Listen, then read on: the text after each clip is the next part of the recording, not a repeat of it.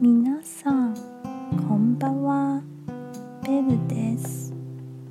台湾で一番有名な山はアリ山です。景色がとても良くて美味しいお茶の産地です。台湾で一番高い山玉山もそこにあります。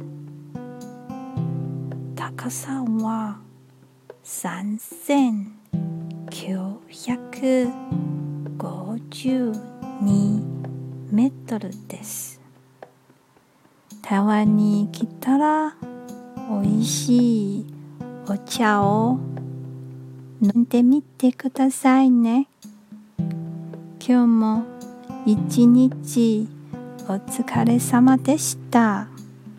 ゆっくりお休みくださいね。じゃあまたね